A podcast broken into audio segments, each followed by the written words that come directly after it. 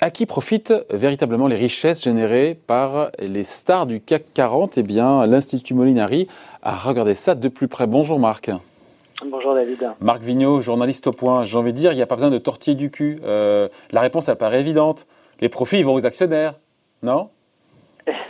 Alors oui, euh, en partie, les profits ils vont euh, aux actionnaires, euh, puisque la partie qui est dégagée par une entreprise une fois qu'elle a payé toutes ses charges, etc., si elle arrive à faire des profits, c'est un élément incertain, un résultat incertain, et donc il y a une partie qui va aux actionnaires. Mais ce qu'a fait l'Institut Molinari, c'est de montrer que les entreprises ne servent pas que leurs actionnaires. Et donc, il, parle du concept de, de, de, de richesse générée, de richesse créée. C'est quoi cette richesse créée? Parce qu'après, on regarde où elle va, on va voir qu'effectivement, elle va d'abord aux salariés. Mais c'est quoi cette richesse créée? Eh ben, c'est tout ce qui est distribué par les entreprises aux acteurs de l'économie. Tout ce qui est distribué euh, au cours de ce que permet euh, de distribuer le processus de, de production. Donc euh, il y a les salaires, il y a les impôts payés par les entreprises et il y a ce qui est distribué aux actionnaires.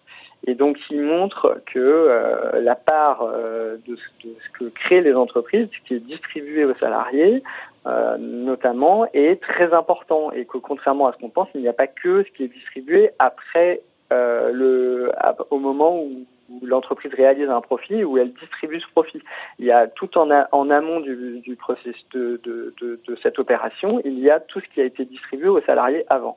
Euh, donc les salaires et les cotisations qui sont attribuées aux salariés, puisque l'Institut Molinari considère que ce soit des cotisations patronales et des cotisations salariales, ce sont des, des, des cotisations qui permettent de financer euh, une protection sociale qui est en quelque sorte du salaire différé.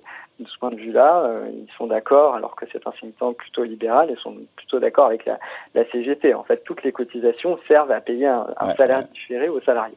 Ouais. Voilà. Et donc les, les chiffres euh, montrent. Alors sur les chiffres, on est autour de 400 milliards d'euros. Pardon, il y a un peu de chiffres, mais euh, euh, au total, les richesses, enfin tout l'argent qui est distribué par les boîtes du CAC 40, à la fois en salaire, aux impôts, à l'État, en cotisations et aux actionnaires, c'est un peu, un peu en dessous de 400 milliards d'euros. Et il y a deux tiers de cette somme, deux tiers, et là je vous laisse parler, qui vont aux salariés. Alors voilà, c'est euh, deux tiers de cette somme, 69%, 267 euh, milliards qui sont distribués aux salariés, c'est-à-dire sous forme soit de cotisation, soit de salaire. Euh, tout ce que l'entreprise peut dégager euh, grâce à son processus de production, il y a une énorme part qui revient aux salariés. Avant même de savoir si l'entreprise a fait un profit ou pas, ce qui est une part incertaine et les actionnaires ils prennent des risques quand il n'y a pas de profit. en général, eux ils n'ont pas de dividendes. Enfin, c'est la plupart du temps. Et donc, euh, la partie très stable, euh, la partie la plus stable, c'est les salaires distribués euh, aux salariés. Et en fait, bah, on voit que les entreprises du CAC 40 permettent de distribuer à travers le monde à tous leurs salariés 267 milliards d'euros. Donc, c'est pas négligeable. Sans ces salaires, bah, évidemment, ces salariés devraient trouver d'autres emplois ou ne pas avoir d'emploi du tout. Et donc, bah, voilà, ça montre la contribution économique et positive et sociale des grandes entreprises et ça permet de ne pas montrer qu'une lumière négative. Euh, on résume souvent dans le débat public à euh, combien de, dividendes ont été distribués sur un résultat qui est en fait une toute petite partie de ce que l'entreprise a distribué au préalable. Premier, donc, premier grand euh, bénéficiaire, j'ai envie de dire, de, cette richesse créée, donc les salariés. Juste après, les caisses de l'État. Oui, c'est voilà. les, contrairement à une idée reçue, euh, économique Molinari montre que euh, les grandes entreprises euh, payent des impôts, surtout les grandes entreprises françaises, et qu'elles distribuent aux États 20% de la, de la richesse qu'elles ont créée. Et donc, donc 80 milliards à l'État français ou aux États non, en général Non, aux États en général. Aux États en général. Et parmi ces États, l'État français, lui, prélève beaucoup, puisqu'il y a des impôts de production dans la note de l'Institut Molinari on, est bien expliqué que l'État français prélève euh, non seulement l'impôt sur les sociétés, donc ce qui est un impôt assis sur les résultats, sur les profits de l'entreprise, mais aussi des impôts de production qui pèsent quel que soit le profit réalisé par l'entreprise. De toute façon, à partir du moment où l'entreprise en général réalise un chiffre d'affaires, l'État prélève de l'argent et ces impôts de production sont plus élevés que dans beaucoup de pays européens. et donc l'État français se sert largement sur les grandes entreprises et donc elles permettent de financer quand même une bonne partie, enfin elles, financent quand même des recettes de l'État et, euh, et elles distribuent beaucoup à leurs salariés. Et une fois que tout ça a été euh, fait, euh, effectivement, elles servent leurs actionnaires et les actionnaires, eux, ils touchent 42 milliards, soit 11% de la richesse de la richesse totale créée. Donc voilà, on voit que c'est une partie résiduelle.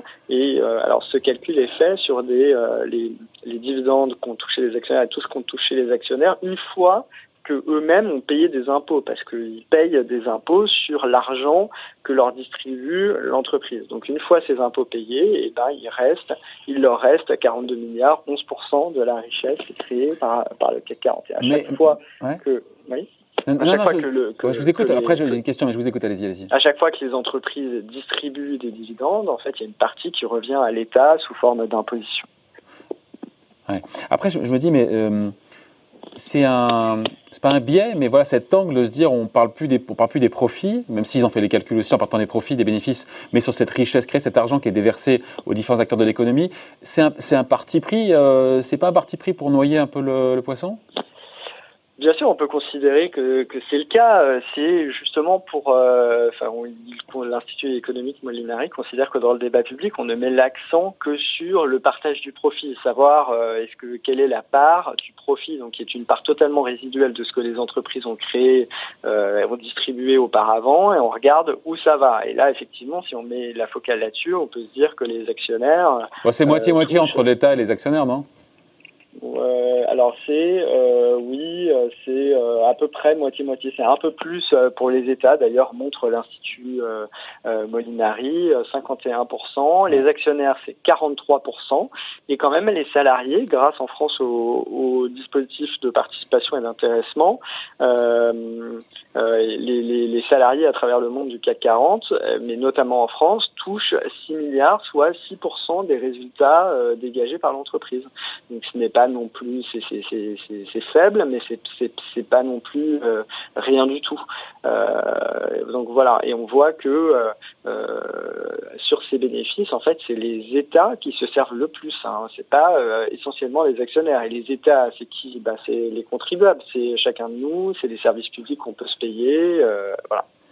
Bon voilà, et euh, en tout cas c'était intéressant d'avoir cette grille de lecture là. Certains diront ben oui, oui, mais voilà, il y a du profit, mais on peut regarder aussi effectivement tout ce qui est déversé dans l'économie euh, de la part des boîtes du CAC 40. Et on finit là-dessus, mais à ceux qui disent qu'il y a trop de dividendes, euh, il y en aura moins cette année. Hein.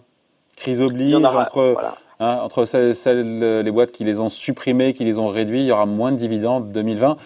Oui, oui. Assis sur l'année 2019, qui était une bonne année d'ailleurs, soit dit en passant. Hein. Tout à fait, tout à fait. Mais face à la pression, les entreprises décident de, de ont décidé et euh, évidemment sous pression euh, de, de, distribuer beaucoup moins de dividendes et on verra ce qu'il en est l'année prochaine si elles se remettent à, augmenter leurs dividendes. Mais ce qu'il faut noter, c'est que les dividendes, ce n'est pas toujours euh, négatif.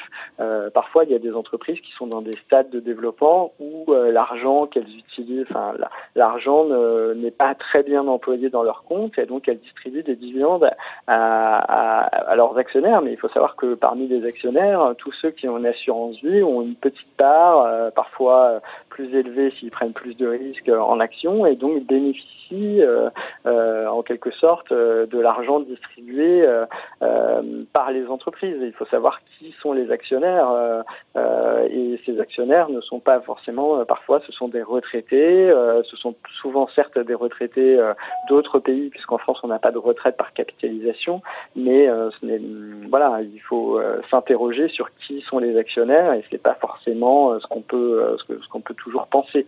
voilà, les Français sont actionnaires à travers leurs assurances Exactement. Avant de se quitter, il nous reste quelques secondes. La couverture du point qui sort aujourd'hui. Ah bah oui, immobilier ou habité. Vous avez fait un carton là-dessus. Hein. Qu'est-ce qu'on qu'est-ce qu'on apprend si on lit eh bah, cette semaine? Et ben, on apprend euh, l'état du marché immobilier, on, on va vous dire euh, si c'est le moment d'acheter ou le moment de, de changer de, de, changer de vie, savoir dans quelle ville euh, il faut s'installer pour profiter du télétravail qui va se développer beaucoup probablement dans les mois à venir.